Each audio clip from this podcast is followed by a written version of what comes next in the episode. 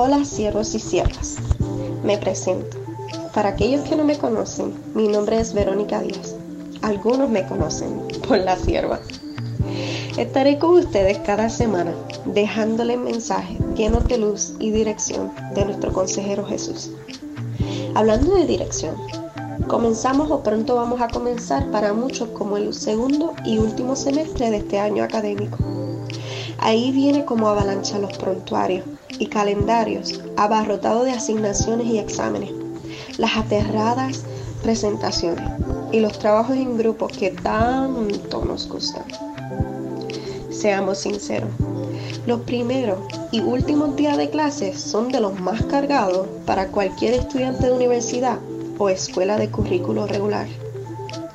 Pero luego pasan las semanas y ya el camino se nos hace más fluido. ¿Por qué será?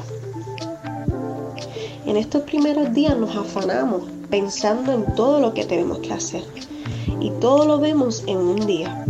Jesús sabía que esto nos pasaría y su palabra una vez más nos toma en sus brazos.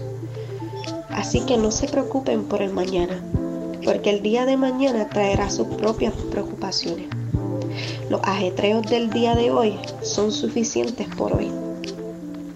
Es allí, en Mateo 6:34, que Jesús nos insta a no preocuparnos por las tareas que tenemos que realizar en tres semanas o los exámenes finales. Es en ese preciso versículo donde podemos descansar.